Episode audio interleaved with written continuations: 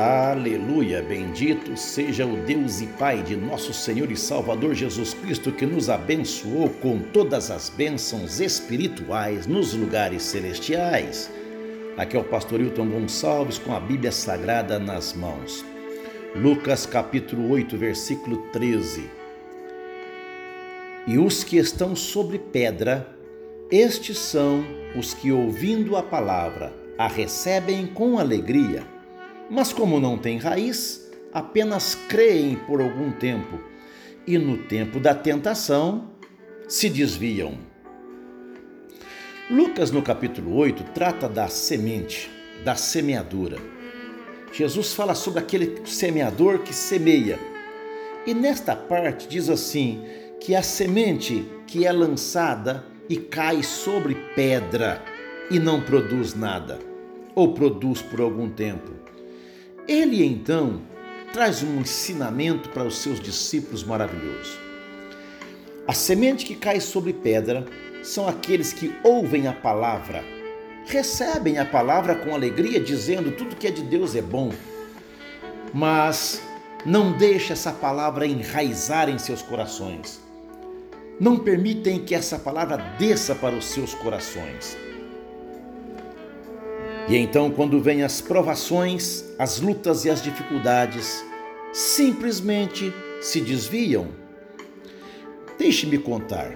Certa vez, andando pelas ruas da cidade de Varginha, encontrei um folheto no chão e eu olhei de cima para baixo, deu para ler o título. Estava dizendo: Errou o céu por 43 centímetros. Eu fiquei preocupado, errou o céu por 43 centímetros? Ora, mas uma distância muito pouca, seca.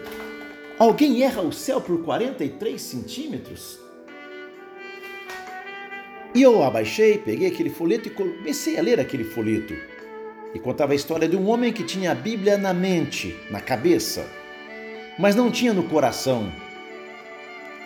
E quando ele morreu, foi para o inferno, dizia o folheto, porque ele errou o céu por 47 centí 43 centímetros, perdão. E a distância da mente, dizia aquele folheto antigo, a distância da mente até o coração é exatamente estes centímetros.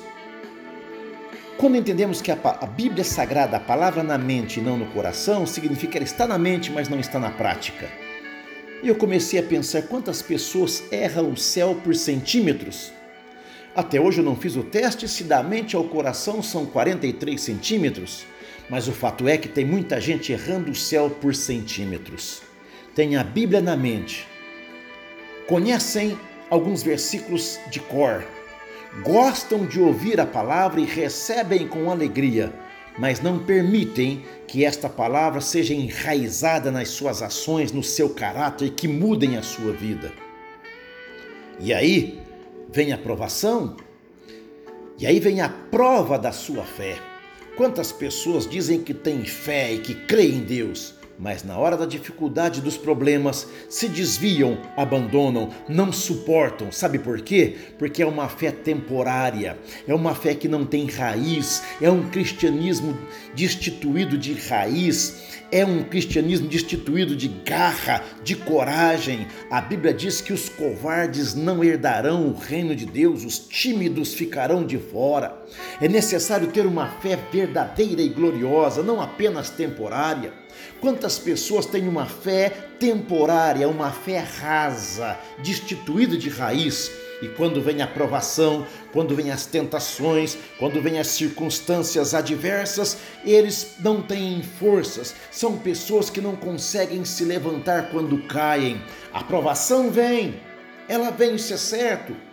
E eu te pergunto, quando vem e quando vier a provação sobre a sua vida, e se neste exato momento você está passando por uma provação, eu te pergunto, vai desistir? Vai parar?